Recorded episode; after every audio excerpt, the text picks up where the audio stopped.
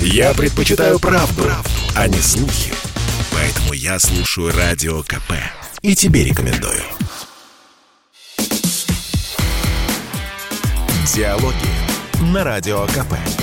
Беседуем с теми, кому есть что сказать. И снова здравствуйте. В эфире радио «Комсомольская правда». Я Сергей Мордан. Сегодня разговариваем с журналистом Ильей Варламовым. Илья, здрасте. Здрасте. Откуда вы к нам приехали? Где были последний раз? Расскажите. Последний раз я был в Португалии. Неплохо. Отличная страна с прекрасным климатом. А, да, я, кстати, обнаружил э, в Португалии очень много ребят, которые а, туда переехали именно из-за климата, и даже э, много вот э, встретил там кто из Берлина, кто еще из какой-то такой более там северной Европы, которые э, выбрали Португалию, во-первых, э, меньше ограничений именно коронавирусных, потому что, например, то, что происходит там в Германии, э, во Франции, это уже так немножко некомфортно становится жить, mm-hmm. а во-вторых, абсолютно другой климат, когда у тебя в январе плюс там 15-20, и ты можешь ходить в футболке, это вдоль океана, это, конечно, здорово. Ну, в океане там, кстати, и сейчас нельзя купаться, но там, кстати, и летом нельзя купаться, это вот единственное неудобство. Ну, океаном можно наслаждаться, то есть. Это правда. Слушайте, а вот по поводу коронавируса, а как э, там это сейчас выглядит? Рестораны открыты или нет? Э, открыто все, э, все работает. Вот буквально неделю назад, вот в прошлую пятницу они открыли дискотеки, там прямо в городе был такой праздник, по-моему, последнее, что открывалось, mm-hmm. но доступ везде по QR-коду, то есть должна быть европейская прививка или свежий ПЦР-тест. А русскую они, соответственно, не признают? А, вроде как признают. То есть там э, я встретил несколько ребят, у которых был спутник. Тут, э, туда проблема, туда нельзя попасть э, а. в Португалию со спутником, потому что надо через что-то лететь. Но вроде как, насколько я понял, на Мадейру есть какие-то рейсы, и на, а, а Мадейра, как вот туристический остров, они спутник вроде как признали. Не готов точно сказать, но на месте люди со спутником как заходили в рестораны, это убеждало, но это все остается на усмотрение людей, кто проверяет. Вообще в разных странах разные проверки. Например, во Франции э, там просто у тебя сканируют э, твой QR-код о прививке, и все, и пускают тебя в ресторан. А в Швейцарии они проверяют еще и паспорт. Вот я, и, по-моему, вот из европейских стран, где я был, Швейцария, она единственная страна, которая прямо проверяет паспорт, чтобы ты именно свой QR-код показал, потому что люди mm-hmm. начали показывать не свои. То есть примерно то, что было там недельку в Москве, когда нужно было в ресторан ходить с паспортом, чтобы ты не обманул охранника. Но но в других европейских странах все довольно так э, свободно, и там считается, что человек не будет обманывать. Ну и в Португалии там более 90% вакцинировалось, то есть у них как бы такой особой проблемы mm-hmm. не стоит, поэтому это больше такая формальность. Слушайте, а вот по ощущениям, ну они же люди к ограничениям гражданских свобод э, совсем непривычные. Вот у них как, есть это напряжение или нет? То есть я понимаю, что можно смотреть вот на эти, не знаю, там новости, митинги против цифрового фашизма, против ограничений, а на самом деле вот в ощущениях как это? Это немножко другой менталитет, и, э, наверное, действительно это сложно понять, э, когда ты находишься в России, в российском информационном пространстве, и видишь, как тебе показывают какие-то там митинги, что там народ там с кем-то сражается, еще что-то. Здесь надо понимать, что э, культура вообще европейских протестов это отдельно вообще такой культурный пласт, э, что действительно есть очень много молодежи, которая там настроена э, такие более какие-то лево, такие анархистские какие-то взгляды, угу. и э, там даже иногда повод не нужен, просто, ну, есть такая вот культура пос пос пос посражаться с государством, да, посражаться с полицией. Когда проходят какие-то международные саммиты, будь то, я не знаю, там какой-нибудь G8, там заседание, со всей Европы туда съезжается народ и начинает просто э, биться с полициями. Даже есть такое там понятие камни, я не знаю, как перевести на русский, но это если дословно камни-кидательный туризм, да, когда mm-hmm. ребята вот ездят там по Европе, будь у меня футбольный матч, 1 э, мая дежурно, да, там, или еще какие-то э, мероприятия, где ты можешь пройти с какими-то требованиями за все хорошее против всего плохого и просто посражаться с полицией, там, с водометами, со слезоточивым газом, ну, довольно весело вот, выпустить пар. А с коронавирусом это немножко обострилось, потому что людей заперли, не было никакой активности, естественно, вот у людей, особенно там у молодых людей, э, скапливается энергия, скапливается какая-то протестная, которая вот периодически выливается в том числе и в погромы, и в том числе довольно жесткое противостояние с полицией.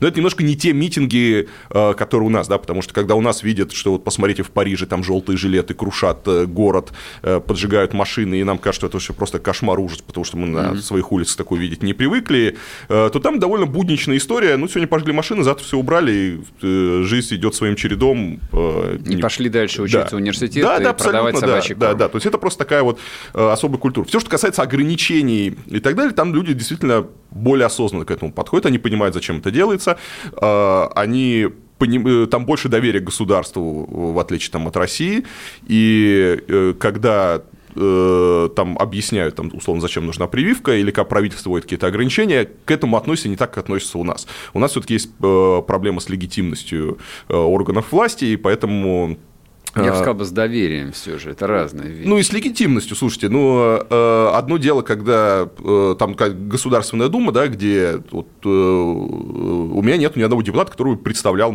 мои интересы, разделял мои политические взгляды. да можешь, вот во у меня маргинал, представ- можешь во маргинал просто. ну, на- наверное, не самый маргинал, как мне кажется. да. Вот. Но, тем не менее, из 450 депутатов нет ни одного, кто меня бы представлял. И я знаю, есть какое-то количество людей, которые считают, что у них нет представительства в Государственной Думе из-за того, что вот у нас так своеобразно проводятся выборы. А, Поэтому, когда у нас Государственная Дума пытается ввести какие-то новые там ограничительные законы, особенно вот тут было хорошо видно с QR-кодами, э, то э, народ говорит, ладно, мы вас условно не выбирали, вы там э, как-то сидите, но тут вы нам сейчас будете еще что-то говорить, мы не согласны.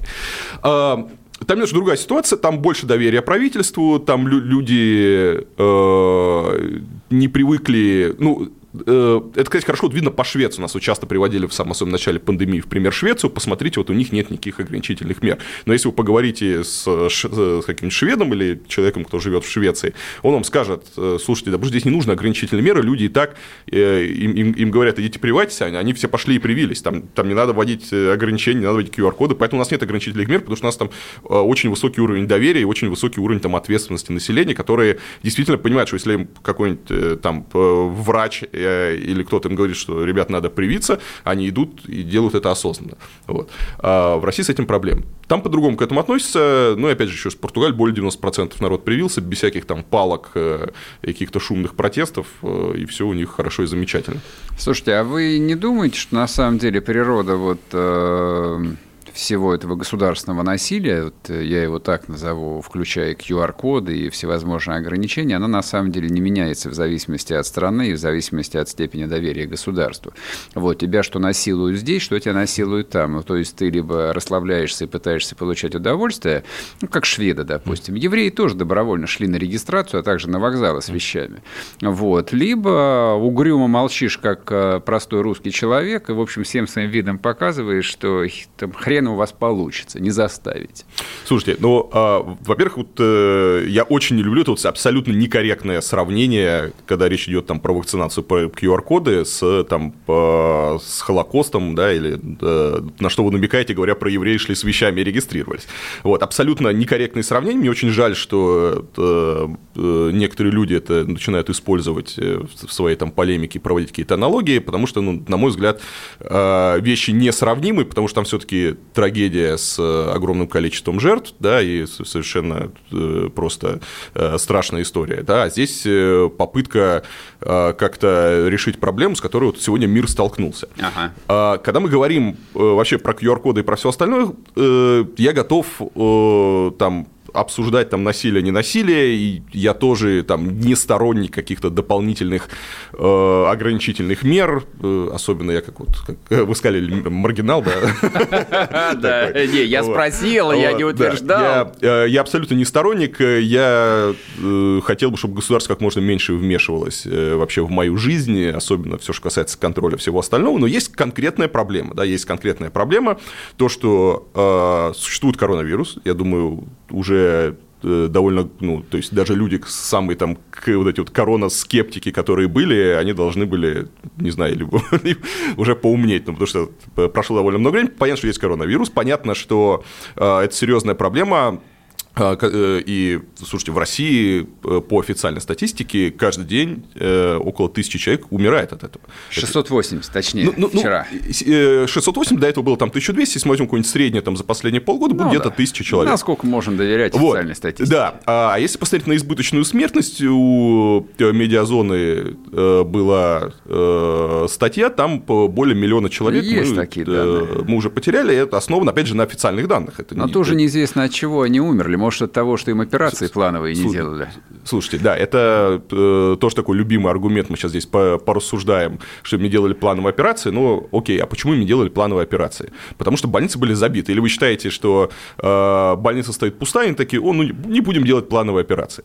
Э, как раз проблема коронавируса и э, проблем всех этих ограничительных мер. То есть забивается больница, система здравоохранения, какая, какая бы она замечательная ни была, да. ни в одной стране мира, она не готова э, была к такому наплыву пациентов, э, тяжелых пациентов, которых нужно как-то спасать.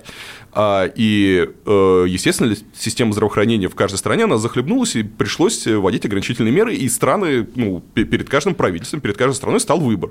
То есть мы либо спасаем людей, э, либо они будут умирать. Вот. Угу. И, к сожалению, Россия выбрала второй вариант, что э, мы выбрали, что у нас не будет каких-то жестких ограничительных мер, пусть они болеют, пусть они в каком-то количестве умирают. Если вы посмотрите на смертность в России, у нас одна из самых высоких смертностей. Э, на, если брать там, на миллион населения, у нас одна из самых высоких смертностей.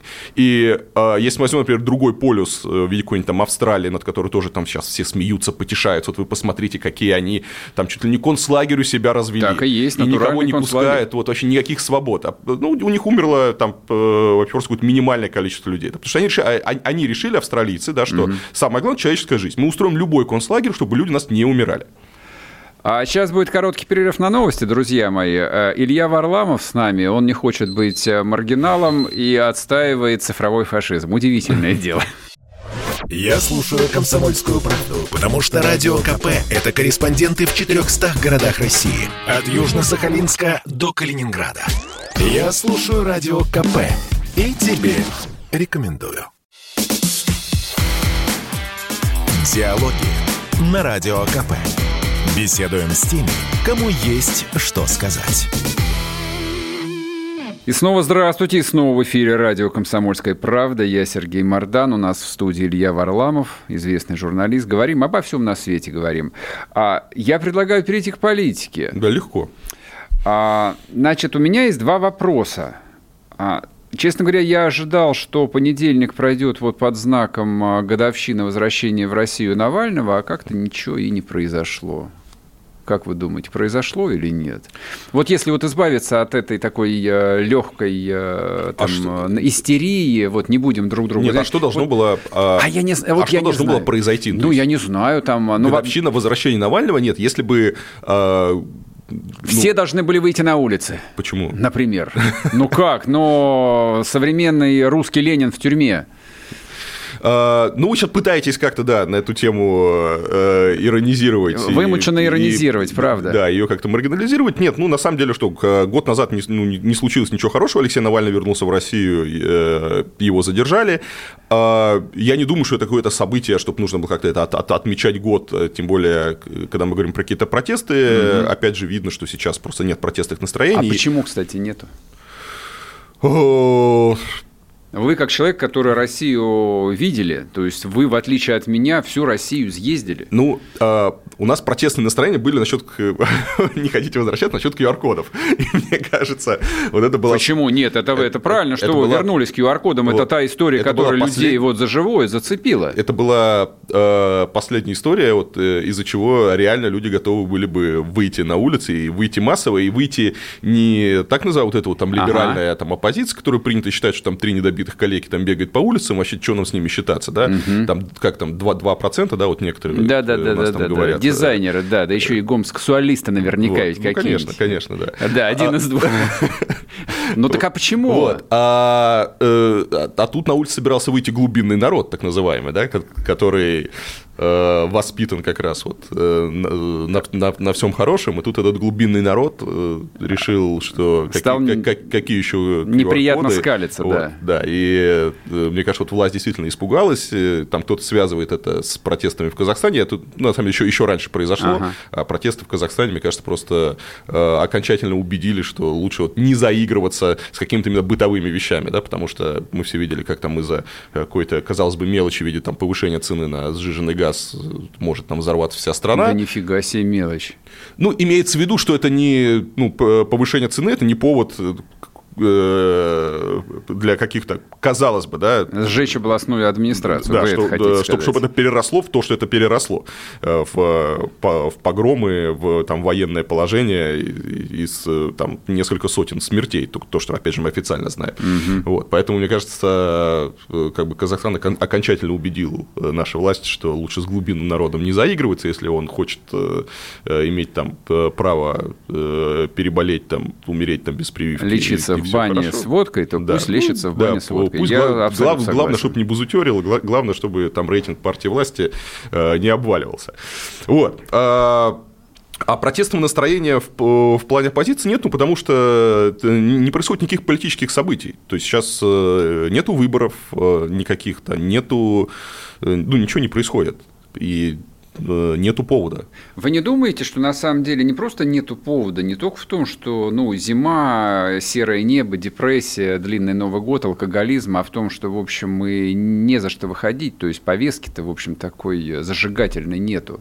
То есть, с одной стороны, тебя вот и не прессуют, как с QR-кодами, то есть, mm-hmm. да, это, лич, это личный вызов, то есть, это вот тебя должны, вот, твою личную свободу а, там ограничить, а тут, в общем, ну, какие-то разговоры про какую-то чертову коррупцию. Да всегда была коррупция и будет всегда коррупция. Ну, я так думаю, например. Нет? Слушайте, это э, не разговоры про какую-то там коррупцию. Действительно, э, есть общая усталость. Да? То есть, э, понятно, что в обществе есть, э, есть просто какая-то общая усталость, и у каждого человека она какая-то своя. Да? Кто-то устал там, от бесконечного Путина, кто-то устал от там, бесконечной Единой России, кто-то устал от, э, от э, того, что никаких там перспектив нету на работе, и, и вообще вот э, все это. То есть, есть какая-то такая вот э, усталость, которая Э, она присутствует, но нету э, того там фитиля, который бы вот эту вот общую усталость бы взорвал. Угу. А, что может стать вот этим вот фитилем, никто не знает. Да? Опять же, если можно было так, э, как показывает история, да, зачастую совершенно какие-то мелкие незначительные события, они могут послужить вот катализатором какой-то взрывной реакции в обществе, когда народ там выходит.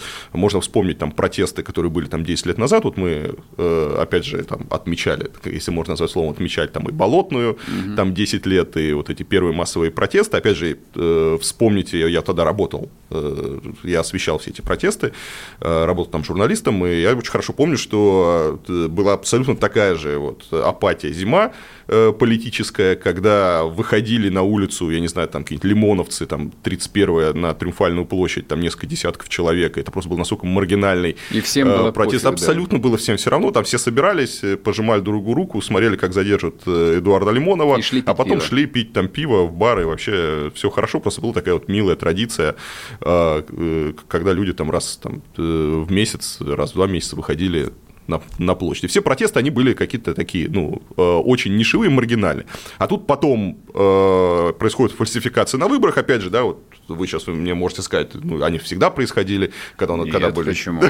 Я не, я не знаю, я в выборах всего один раз в жизни принимал участие. Очень зря. Это, да, в 89 году, это, и даже был членом это, избирательной это комиссии. Честные, кстати, выборы были. Ну, я лично считал хорошо. тогда. Вот, а после этого, видите, А надо было бы фальсифицировать, Вот, а после этого вы, вы в выборах не участвуете, и нет честных выборов. Да участвую, участвую, на самом деле. Я во всех выборах всегда участвую. Хорошо, вот это правильно.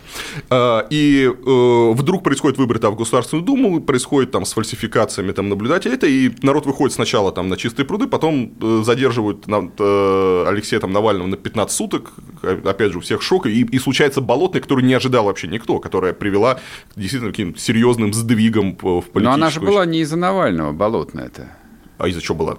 Она но... была после выборов, нет. А, да, да, да, да, да. Но э, Э, понятно, что не из-за того, что Навального посадили на 15 суток, но имеется в виду был вообще первый административный арест Навального. И вообще э, народ поехал к спецприемникам, никто очень не понимал, как так человека задержали на 15 суток. Ну, то есть до этого, этого ничего не было. Это, mm-hmm. То есть поменялась какая-то политическая картина, и потом на, на, на Болотную выходит сколько там, 15-20 тысяч человек. Ну, да. вот. а, и никто вообще этого не ждал. Хотя, казалось бы, да, все, ничто не предвещало беды. Поэтому э, вопрос, что может послужить катализатором каких-то протестов, протестов, он остается открытым, и, как показывает история, это зачастую совершенно неочевидные, непредсказуемые вещи. Понятно, что власть пытается купировать э, для себя любые риски, но не всегда это получается. На сегодняшний момент я, я, я просто не вижу каких-то э, прямо таких вот протестных э, настроений, да, э, ну, мы сейчас находимся в таком периоде э, какого-то затишья.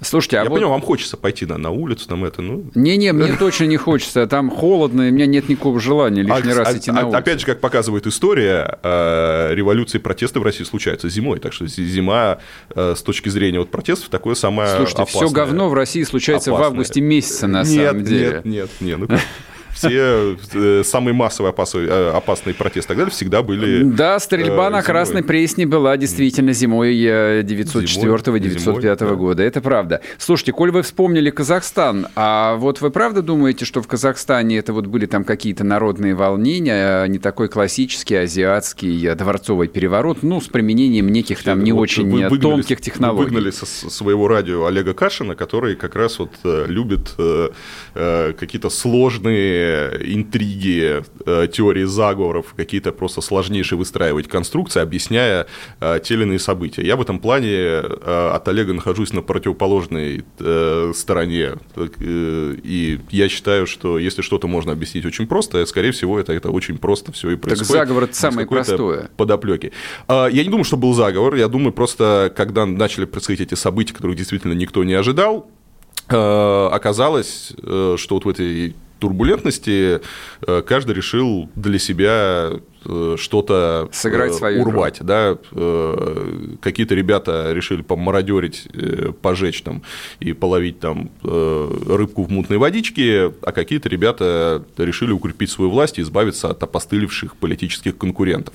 Я не думаю, что господин Такаев заранее выстраивал всю эту конструкцию, потому что, ну, здесь есть несколько факторов, да, во-первых, было видно растерянность его в первые дни, когда он пытался откатить, когда он Э, его первое даже телевизионное обращение, было видно, что он напуган, mm-hmm. было видно, что он готов идти на любые уступки, чтобы просто только остановить этот пожар, и было видно, что для него это э, очень неожиданная ситуация, то есть не чувствовал, что он как бы контролирует. А, кроме того, даже если мы можем предположить, что господин Такаев решил э, тем самым скинуть назарбаевских людей и укрепить свою власть, довольно очень опасная конструкция, потому что было много моментов, когда ситуация могла реально выйти у него из-под контроля. Э, там, не вступись там Путин, не пришли там эти войска, э, не э, переломи там они ситуацию, потому что там уже полиция начала переходить на сторону mm-hmm. протестующих. Непонятно, где бы сегодня было там такая. Конечно. Вот, слишком рисковая ситуация для какого-то такого маневра. Поэтому я абсолютно уверен, что он сам этого не ожидал. Думаете, что казахи психанули просто? Да, да, просто, ну, началось все, опять же, с бытового, э, бытового протеста. Очень быстро он перерос в протест политический, когда э, просто вылилась, вот, опять же, вся эта усталость и от mm-hmm. Назарбаева, и от коррупции, от несправедливости, от этой клановости, от, от всех проблем, которые в Казахстане э, много-много лет. Э, а потом как раз, опять же, да, вот э, что док... в моем понимании, что доказывает, что это абсолютно не срежиссированная история. Mm-hmm. Было видно, как э, этот политический протест очень неуклюже начал переходить уже в беспорядки и в какой-то вот такой мятеж. Прервемся на короткие новости, друзья мои. А Илья Варламов, я Сергей Мордан. Это радио «Комсомольская правда». Слухами земля полнится. А на радио КП только проверенная информация. Я слушаю «Комсомольскую правду» и тебе рекомендую.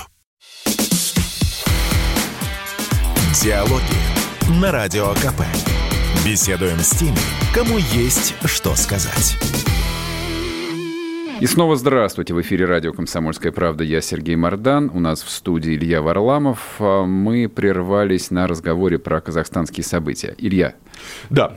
Э, было видно, как э, политический протест, то есть я следил, опять же, мы вели там онлайн, и было очень хорошо видно, как э, на место вот простых действительно людей, которые вышли с политическими требованиями, которые начали там занимать площади. И опять же было видно, что у них нету никакого прямо лидера и какой-то прямо такой координации, потому что действия их были такие относительно неуклюжие, они не совсем понимали, что надо делать и как дальше действовать и что происходить. Потом на их место пришли уже ребята более э, агрессивные, которые решили воспользоваться ситуацией, там, пограбить, повандалить город, соответственно, ушли уже мирные протестующие, все это переросло в какие-то погромы, но, опять же, судя по тому, что происходило, было видно, что нет никакой координации. Mm-hmm. В самом начале можно вспомнить, да, как там господин Такаев, он говорил, что это прям подготовленная террористическая группа, которая захватила там, например, аэропорт, ну, извините меня. Но он же а, дурака включал, это же видно да. было, что он реально включает дурака. Что если бы, если мы себе представим тот сценарий, который нам рассказывает российский МИД, который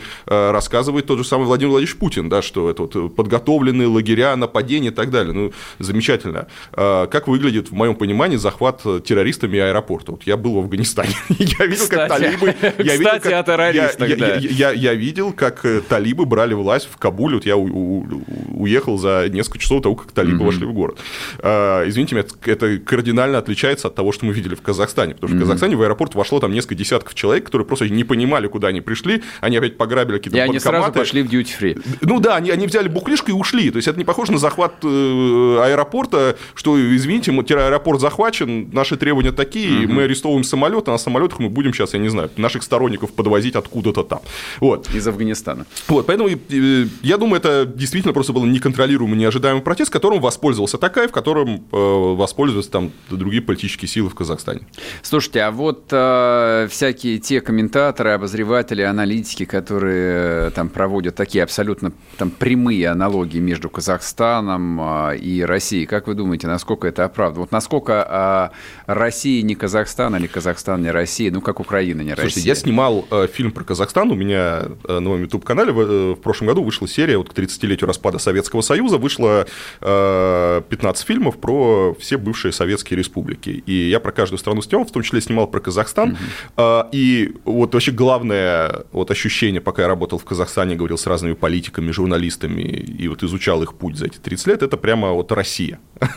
То есть э, Россия не в культурном плане, понятно, что казахи, они другие, а Россия в плане вот законодательства, в плане там выборов, в плане вот какой-то политической темы, прямо вот очень похоже. Даже вот законы, да, у нас поднимают пенсионный возраст, там через месяц там у них поднимают, у нас там какие-то... Э, ну, вы имеете в виду эконом-политику, наверное, э, больше части. Нет, методы борьбы там со СМИ, там с оппозицией, методы борьбы там с какими-то политиками, там главный там враг режима это, казахского этот Облязов, да, по-моему, там ну, из Парижа, да, там под уголовным делом его там вытолкали страны, он оттуда что-то пытается а, ну, руководить. То есть он на их не... Прямая аналогия с нашим Ходорковским. Ходорковский да. на минималках. А, а, а, а, то есть даже в чем обвиняют? Да? Там Ходорковского обвиняют, что он там кого-то убивал, а Облязов обвиняют, Так это Назарбаев просто умный был, потому вот. что он считал, что если кто-то уже придумал хорошую тему, конечно, ее надо использовать. А, а, нет, нет? А, а, а что интересно с Казахстаном, некоторые они придумывают первое. Например, Например транзит.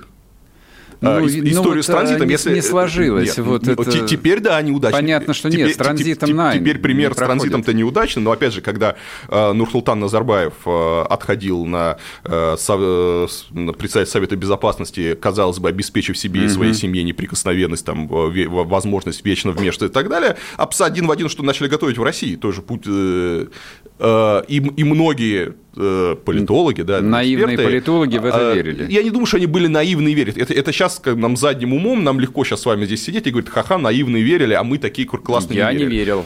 Слушайте, на, на полном серьезе все это рассуждали и рассматривали каким, как, как минимум как один из возможных вариантов транзита. А сегодня понятно, что глядя на то, что произошло в Казахстане, даже если у Путина и были мысли о каком-то таком варианте транзита, то он их просто отмел, а всех, кто ему это предлагал, наверное, сейчас там отправят на картошку. Вы знаете, мне кажется, вот э, любой человек, который всерьез там разговаривал э, о подобной схеме транзита, должен был бы помнить э, историю государыни Анны Иоанновны, которая тоже, в общем, приняла корону Российской империи с известными оговорками, а потом немедленно после коронации разорвала эту чертову бумажку и сказала, что я буду править одна. Не, ну есть, слушайте, есть разные варианты транзита, и нельзя исключать, то есть, видите, вы хотите видеть Владимира Владимировича на вечной каторге во власти, да, как э, раб на галерах, чтобы он... Я? Ну, видимо, да. Нет, вот. из этого а, совершенно, из моих слов этого вот. не следует. А, а я хочу, чтобы Владимир Владимирович э, как бы уже э, жил счастливой жизнью без вот...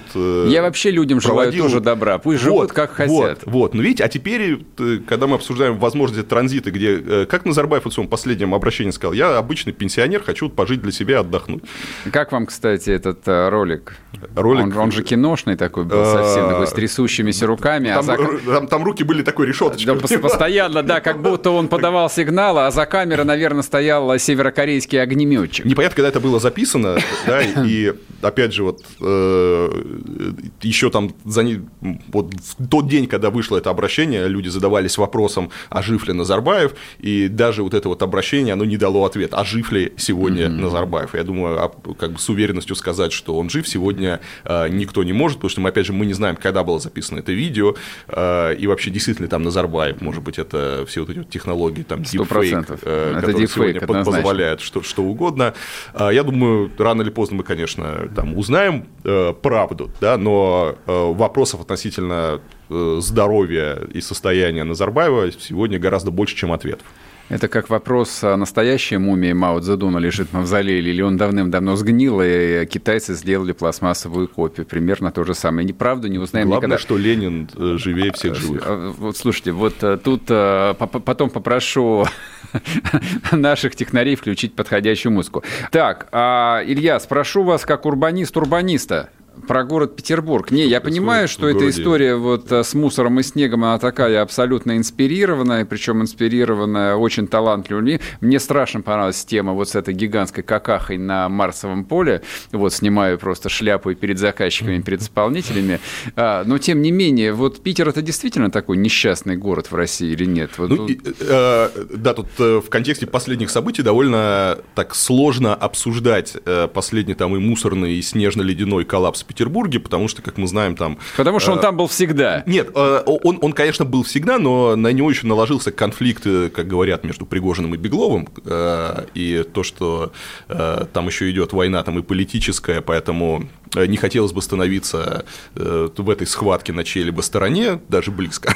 Поэтому так, я стараюсь от всех этих историй немножко дистанцироваться, чтобы потом не оказалось, что ты подыгрываешь той или иной стороне. Но... По крайней мере, бесплатно.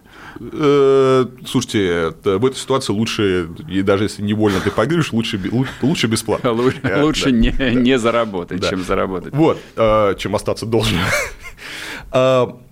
Петербург действительно не везет. Я не понимаю, по какой причине. Илья, я вас буквально на минутку еще раз прерву. Простите, пожалуйста, так у нас устроен эфир. Мы сейчас на полтора минуты уйдем на новости, потом вернемся и продолжим. Попов изобрел радио, чтобы люди слушали комсомольскую правду. Я слушаю радио КП и тебе рекомендую. Диалоги на Радио КП. Беседуем с теми, кому есть что сказать. И снова здравствуйте, и снова Сергей Мардан, Илья Варламов и радио «Комсомольская правда». На полсловия прервал вас. Э, возвращаемся к Петербургу. Петербург действительно не везет. Э, почему не везет Петербургу, непонятно. И есть даже какие-то, опять же, конспирологические теории, что поскольку это родной город для Владимира Путина, э, он пытается сохранить этот город в том состоянии, как вот он его помнит. Каким он его... ему дорог. Да, каким он ему дорог. То есть, если Москва, она там у нас кардинально меняется, перестраивается, если это слово похорошеет.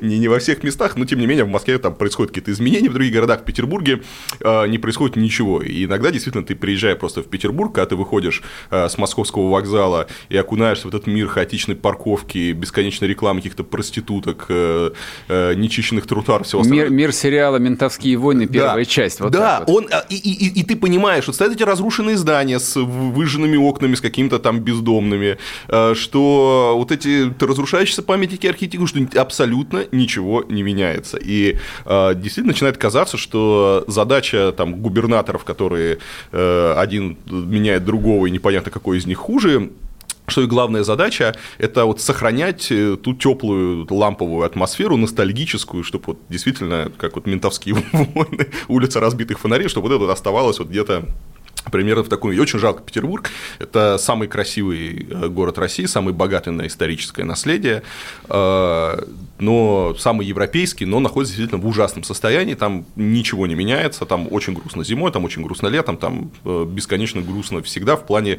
именно вот городской среды и того, что там происходит. Почему это, я, я не понимаю. Опять же, даже если мы отвлечем с вами от городского хозяйства и посмотрим, например, на выборы, и просто сравните, как проходят выборы, например, в Москве и других городах, городах, как они проходят в Петербурге. То количество криминала, которое там есть, это реально те, те 90-е. Да, когда настоящая жизнь, бандиты хоть, кого-то хоть, бьют. Хоть что-то происходит. Да, Слушайте, это здорово. Слушайте, когда кого-то бьют э, как, как бандит и все остальное, это совершенно не здорово. Подождите, не, не, вы как ностальгируете по 90-м или нет? Я ну, хоть не... немножечко. Не, вы не можете, вы слишком молодой. Многие ностальгируют, говорят, вот в 90-е была свобода, да, были настоящие выборы, бандосы платили бабки политтехнологам, они ставили Слушайте, купола на разрушенных я, церквях. А, понятно, что 90-е это не только бандосы, и я как человек, ну, который люди были. Ну, 90-е э, застал, э, есть вещи, по которым я ностальгирую, есть вещи, которые потом, конечно, я не, не ностальгирую. Вот. Я не ностальгирую там по беспределу, я не ностальгирую там по многим вещам, которые там были, но действительно какая-то свобода, которую, опять же, я помню там из своего детства, э, она сегодня кажется, что как мы могли ее... Немно, немножко киношной. Могли ее вот упустить. Знаете, вот по поводу Питера я довольно часто задаю этот вопрос и себе в первую очередь. Вообще Питер может ли ждать что-нибудь другое в, вне столичного статуса? То есть он настолько дорогой в обслуживании, вот в своей этой имперской э, инфраструктуре, чем можно наполнить дворцы? Что из них можно сделать? Что гостиницы, номера на час? Слушайте, э, во-первых, э, в плане обслуживания дворцов никаких проблем, насколько я понимаю, в Петербурге нету. А, там а, проблемы в обслуживании города. И когда мы говорим э, просто про какие-то элементарные реформы, ну, например, там те реформы, которые э, произошли в Москве, там, а, элементарно, ты выходишь э, с вокзала, у тебя там полнейший бардак. Ты ходишь по центру, казалось бы, там главный туристический город, ты не можешь пройти по узким тротуарам и по Кстати, улицам, которые да. все заставлены машинами. Кстати, одна из там главных там вообще барных улиц, улица Рубинштейна, ты идешь просто как по парковке, как какой-то. Казалось бы, э, в чем проблема провести парковочную реформу, которую провели в Москве? Есть вот успешный кейс, просто бери и копируй. Mm-hmm. Там, наводи порядок с парковкой, наводи порядок с рекламой, э, наводи там порядок с улицами, там, с тротуарами, со всем остальным. Не делается ничего. А почему? Более того, в Петербурге рядом Финляндия, и каждый там петербуржец так или иначе, это не из Москвы, а ты садишься на поезд, и через два часа ты оказываешься там в Хельсинки или там на паром. Вот. А, и э, когда ты смотришь просто, как выглядят города и как э, эксплуатируют э, там улицы просто про городское хозяйство, то действительно ты не, ты не понимаешь, да, почему там финны могут, почему шведы могут, почему там э, порядок и там все хорошо, а ты переходишь границу, и даже вот Петербург, видите, не самый бедный город. Потому что ты смотришь новость, там Э, какие-то мегапроектом «Газпром» стоят, вот очередные уже третий небоскреб они там представляют. Угу. И тебе кажется, уже, уже не знают, куда девать деньги. Да, при этом элементарно вести порядок они не могут. Диалоги. Вопрос у меня. А вы не думаете, что вот эта вот, ну, условно скажем, либеральная позиция, это просто с маркетинговой точки зрения очень выгодно, это здорово, это пушит аудиторию, это привлекает большую аудиторию. То есть быть либералом в медиапространстве гораздо интереснее, чем быть лоялистом.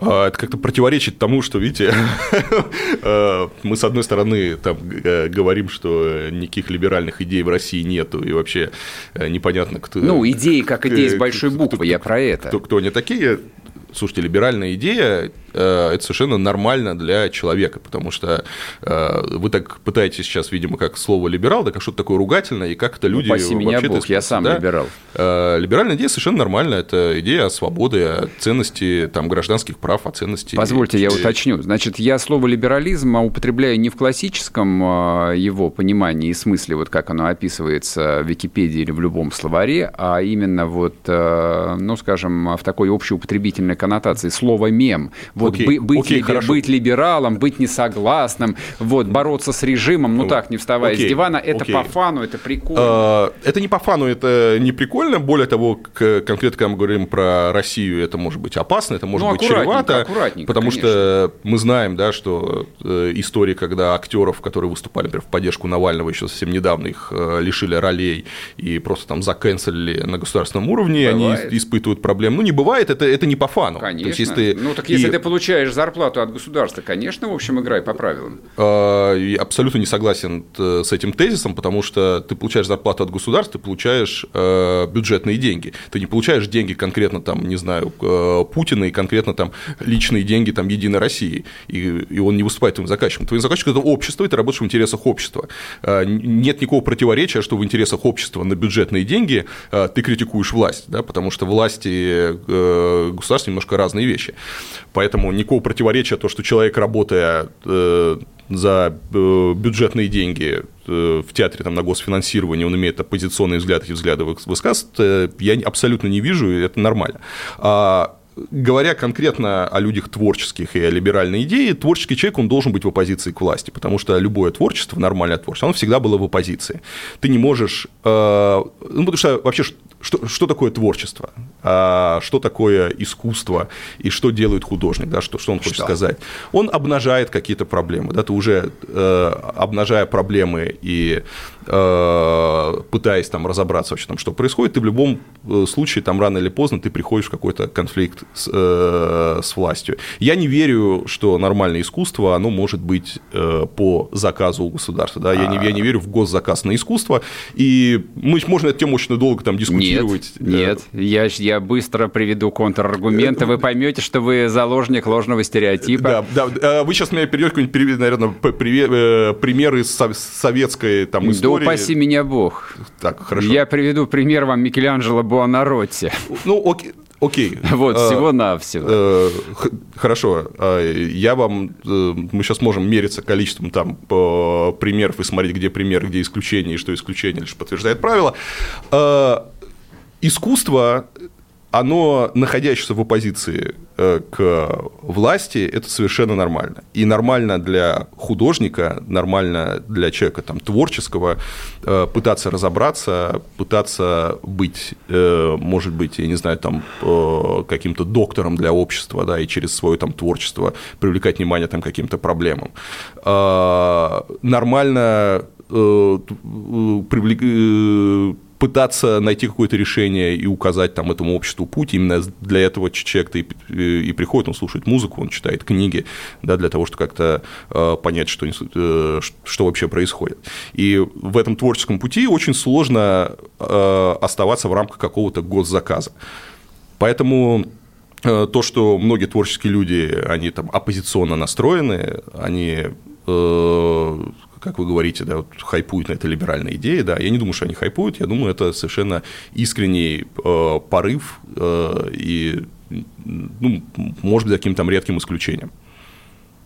Мы на этом не ставим точку, мы ставим многоточие. С нами был Илья Варламов, журналист, я Сергей Мордан. До встречи, пока. До свидания.